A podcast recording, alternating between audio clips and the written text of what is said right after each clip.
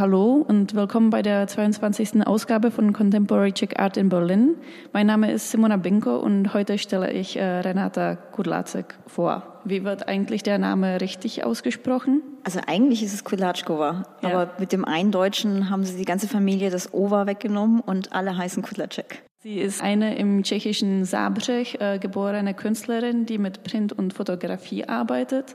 Und ihre Arbeit erforscht die uralte Geschichte unserer Vertreibung aus dem Garten Eden im Licht der wissenschaftlichen Erkenntnisse, durch welche wir heute das Leben, den Tod, die Träume von Unsterblichkeit verstehen. Sie interessiert sich für den ewigen Kampf zwischen Ethik und Wissenschaft, Glauben und Fakten, alten Standards und dem Neuen und Bekannten. Renata Kudlacek hat ein Master of Art in Fine Art in Printmaking vom Royal College of Art in London. Äh, und in 2017 nahm Kudlacek an der Art and Ethics Research Group an der Edinburgh University teil. Ihre Arbeiten wurden in ganz Europa ausgestellt, äh, während sie aktiv für verschiedene Kunst- und Bildungsinitiativen arbeitet, ähm, einschließlich Projektmanagement und Kuration. Sie ist ebenso äh, die Mitbegründerin und Direktorin der BBA Gallery, in der wir gerade sitzen und wo sie äh, bis zum 16.10. ihre Ausstellung mit dem Titel Quest to Bloom sehen können. Willkommen beim Interview. Äh, um einen ersten Eindruck von den Künstlern und Künstlerinnen, die ich äh, interviewe, frage ich immer, die gleiche Frage. Und auch dich würde ich gerne fragen, wie sieht denn dein Studio aus, dein Ort, äh, wo du arbeitest und kreativ bist? Das ist eigentlich eine ganz spannende Frage, weil ich habe nicht einen einzigen Ort. Also die, die ganze ähm das Ganze beginnt mit ähm, Fotografien, die ich immer unterwegs mache, mit Zeichnungen, die ich mache. Und ähm, die werden dann am Computer erstmal bearbeitet, eingescannt, die ganzen Zeichnungen. Ich habe ein Atelier, ähm, das sind dann so das Atelier für die dreckige Arbeit. Ähm, aber wenn dann alles so zusammenkommt, ähm, ist es am Computer und das kann zu Hause sein, das kann hier in unserem Büro sein oder eben auch im Atelier. Also das sind unterschiedliche Orte. Und dann ist der Hauptarbeitsplatz ähm, das Printstudio, also die Druckwerkstatt hier in Bethanien, im Mariannenplatz. Und da mietet man sich ein, dann hat man den ganzen Tag und da mache ich dann mein klassisches Siebdrucke. Und das ist dann so der, der Hauptarbeitsplatz eigentlich. Und ähm, ist eine ganz tolle Atmosphäre. Man kann sich das auch angucken. Also das sind halt Künstler, professionelle Künstler, die da zusammenarbeiten. Und ähm, man kann sich sehr gut konzentrieren da, aber es macht sehr Spaß, weil da auch ein sehr schöner Austausch ist zwischen den Künstlern. Und heute würde ich gerne mit dir vor allem über die aktuelle Ausstellung Quest to Bloom äh, sprechen. Wenn man hier den Raum betritt, dann muss man gleich an die alten Vanitas-Bilder denken, an die Stillleben. Man sieht auch äh, die klassische Symbolik mit äh, Fliegen und äh, kleinen Lebewesen, die auf den Blöten äh, sind. Kannst du uns etwas zu der Ausstellung erzählen und wie der Bezug zu ähm, den aktuellen Themen für dich äh, da drin ist? Also um, ähm, Quest to Bloom ist, also ich habe auch den Titel in Englisch ähm, gewählt, weil der für mich in Englisch bessere Aussagekraft hat. Aber eigentlich ist so das Streben nach Blüte, nach Leben, nach Überleben, nach Unsterblichkeit. Und damit ist eigentlich so für mich schon immer so dieser Rückblick gewesen zwischen Kunstgeschichte und Gegenwart gegen Vergangenheit und, und Gegenwart und Zukunft. Auch der, der Unterschied zwischen Religion und Wissenschaft und die Zusammenarbeit aber auch den Kontrast und ähm, Glaube und Wissenschaft und die Fähigkeit, ähm, sich was vorzustellen. Und da geht es nicht nur um den Glauben selber, sondern geht es eben auch um die Philosophie und Mythologien und, ähm, und natürlich habe ich da auch immer zurückgeschaut. Also dadurch, dass ich ja auch Kunst studiert habe und Kunstgeschichte, ist das ein ganz großer Teil davon gewesen. Und als ich angefangen habe, zum Beispiel mit den, den Arbeiten, ähm, mit meinem Research at Edinburgh Universität, war gerade auch da so der Rückblick wichtig. Also ähm, mein Thema war das Altern und ähm, die Sterblichkeit und wie wir mit, mit Altern auch in der Wissenschaft umgehen weil wir ja immer länger leben und immer länger leben wollen. Und ähm, wenn man da so zurückblickt, zum Beispiel in der Renaissance, der Tondo, also dieser, der Rund, das Rundgemälde, ist ja so original ähm, wirklich aus der Renaissance gekommen, um eben auch das Symbolwert, das ewige Leben zu zeigen. Ähm, die wurden als ähm, Teller benutzt für die Nachgeburt, ähm, für die Frauen für die Nachgeburt und dann als Memento Mori aufgehängt.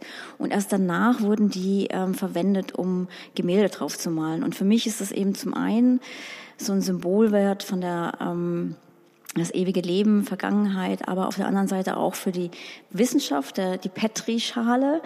Und so versuche ich immer wieder die Kombination zwischen Kunstgeschichte und Geschichte, Vergangenheit und Gegenwart zusammenzubringen. Diese Forschung in Edinburgh scheint ein sehr wichtiger Moment in äh, deinem Werk oder in deiner Arbeit ähm, zu sein. Kannst du vielleicht noch kurz erzählen, worum es da ging, mit wem du da zusammengearbeitet hast? Wir waren eine, eine Gruppe, also ich wurde dazu eingeladen, ähm, eine Gruppe zwischen Wissenschaftlern und Künstlern und die Themen waren aktuelle Themen aus der Medizin, aus der Philosophie, aus Gesellschaftskunde, ähm, verschiedene Aspekte. Und äh, mein Aspekt war eben wirklich die wissenschaftliche ähm, Betrachtung des Alterns unserer Gesellschaft, auch den, den Vergleich, was Altern eben auf was für einen Einfluss es auf die Gesellschaft hat. Und ähm, wir waren mit eine, eine Gruppe, die unterschiedlich immer zusammengearbeitet haben über Jahre und für mich war das eben gerade eben auch rauszufinden, was, wie weit die Wissenschaft ist, ja, was irgendwie die DNA, was, wie kann man somit sich auch verlängern lassen können, das Leben sich verlängern lassen können. Dadurch, dass ich einen wissenschaftlichen Einblick bekommen hat, hat das wirklich auch meine Arbeiten bereichert. Und ich bin immer tiefer und tiefer gegangen und habe dadurch auch besser arbeiten können, so mythologisch, dann wieder das rauszufinden, was irgendwie die Wissenschaft heutzutage schon entwickelt hat, was ich so vorher eigentlich, so tief wäre ich gar nicht gekommen alleine. Und du versuchst äh, diesen Weg auch nochmal zu verfolgen. Ich habe gesehen, dass du auch in Berlin bei der Science Week äh, ausgestellt hast. Genau, ja, das ist ein ganz großer Bestandteil geworden. Es ging über Jahre und da, da bin ich auch drin. Also mhm. das ist wirklich, da bin ich drin geblieben, genau, ja. Gerne würde ich auch ähm, etwas über ähm, die Galerie erfahren, die du hier mit begründet hast. Worauf spezialisiert sie sich und wie ist überhaupt die Idee entstanden, in Berlin eine Galerie zu gründen? Also ich komme ja aus London, habe da über, über Jahre eben auch studiert und gearbeitet und selber Initiativen gehabt. Wir haben auch ähm, große Ausstellungen organisiert. Das heißt, das war eigentlich schon immer so Teil meiner Karriere. Und wir sind dann in Berlin gelandet ähm, unter unterschiedlichen Umständen. Und natürlich bin ich mit Künstlern wieder zusammengekommen und wir dachten erstmal so ein, so ein ähm, Artist-Showroom ähm, zu gestalten. Und aus diesem heraus hat sich dann irgendwann das entwickelt. Entweder wir machen nur einen, einen Arbeitsraum draus oder wir entwickeln wirklich eine kommerzielle, klassische Galerie, die wirklich auch ernsthaft arbeitet.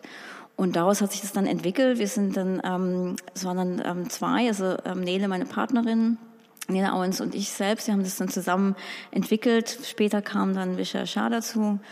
Und wichtig für uns ist einfach auch so ein bisschen aus diesen, also in England war es noch so ein bisschen anders. Da ist, ist eine andere Freiheit für Künstler. Es gibt, es gibt mehr Möglichkeiten auszustellen. Es gibt viel mehr Möglichkeiten, ähm, sich zusammenzuschließen. Da ist eine ganz andere Community. Und als ich jetzt hier in, in Berlin ankam, dachten wir, wir müssen auch irgendwas machen, damit wir mehr, also es geht nicht um junge Künstler, sondern es geht um Talente, die nicht entdeckt wurden. Das kann jedes Alter sein, das kann, kann jeder Hintergrund sein, das muss nicht jemand sein, der studiert hat unter so und so, was ja in Deutschland ganz wichtig ist, mit, unter wem man studiert hat, sondern es geht wirklich um die Talente, die können, also wir haben Künstler in jeder Altersstufe und international ist ganz wichtig. Ich wollte auch nicht hier so einen Berlin-Pot entstehen lassen, sondern für mich der internationale Austausch ist ganz wichtig. Kannst du vielleicht ein paar Beispiele nennen, wen ihr vertritt oder was für Arbeit ihr geleistet habt in den letzten Jahren? Also wir machen ja ähm, die Kunstpreise. Wir haben einen, ähm, den Artist Prize und den Photography Prize. Und ähm, der letzte Prize, wir haben dann ähm, eine Kollaboration geschlossen mit dem Kühlhaus. Wir hatten 600 Quadratmeter. Das heißt, wir konnten 25 Künstler ausstellen aus der ganzen Welt eigentlich. Also vielleicht kann ich Ming Lu zum Beispiel ähm, nennen. Die hatte jetzt eine Solo-Show bei uns gehabt, ähm, die eigentlich aus, aus China kommt, aber auch die Verbindung zu London hat, da im Royal College studiert hatte, nach Berlin kam und die wir dann durch dieses Ganze auch entdeckt haben und die jetzt bei uns ähm, eine repräsentative ähm, Künstlerin geworden ist. Also und das versuchen wir auch so weiter ähm, zu halten. Und wir haben jetzt auch, naja, auf dem Fotopreis ähm, hat man eine andere Soloshow, Chirac Schindal der jetzt auch gerade im, im September die Ausstellung hatte, August, September. Soloshow und der international Preise gewonnen hat seitdem. Und wenn jetzt Corona nicht gewesen wäre, hätte er die Soloshow schon letztes Jahr gehabt. Aber ähm, mit ihm zusammen wächst sein, also das sein Name und er als Talent ist, ist wirklich unglaublich gut, ja. Und zum Schluss würde ich dich gerne über deinen Bezug zu Tschechien äh, fragen. Äh, kannst du kurz deine Geschichte erzählen? Wieso bist du in Tschechien geboren und wieso lebst du im Ausland und wie kam es dazu? Ähm, ist, eine, ist eine lange Geschichte, ist eine, ist eine ganz intensive und, und ähm, wichtige Geschichte für mich auch. Also mein, mein Vater ist ähm, oder war Tscheche, meine Mutter Deutsche und ähm, vor dem Zweiten Weltkrieg lebten die alle in Mähren zusammen. Alle haben beide Sprachen gesprochen, Deutsch, ähm, Tschechisch, das war völlig normal und ähm, später gab es dann eben so diese Auseinandersetzung nach dem Zweiten Weltkrieg und ähm, da bin ich dann irgendwann hineingeboren. Meine Schwester ist geflohen, die ist 20 Jahre älter als ich. Ähm, die habe ich über die ersten Jahre gar nicht bekommen, weil die nach Deutschland geflohen ist. Ähm, und die durfte natürlich auch nicht mehr zurück. Das ähm, kommunistische äh, Tschechoslowakei zu dem Zeitpunkt. Und irgendwann war es dann eben so, dass wir ausgewandert sind nach Deutschland.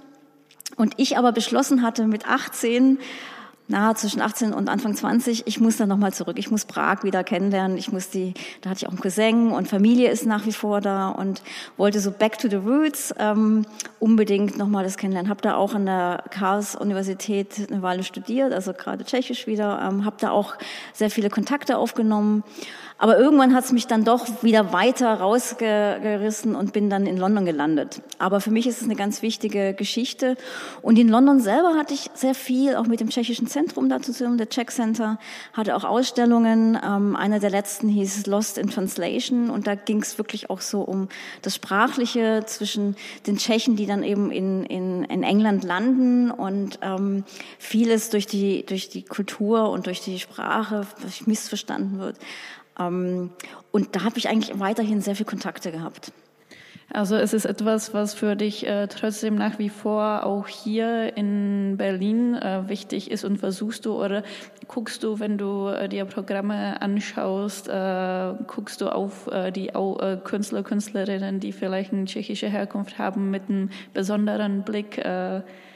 ja, total, total. Gucke ich immer. Und wir hatten auch hier ähm, tschechische Künstler ausgestellt. Ähm, auch, auch ähm, Austausch mit einer tschechischen, tschechischen Galerien in Prag gemacht, die dann hier ausgestellt haben.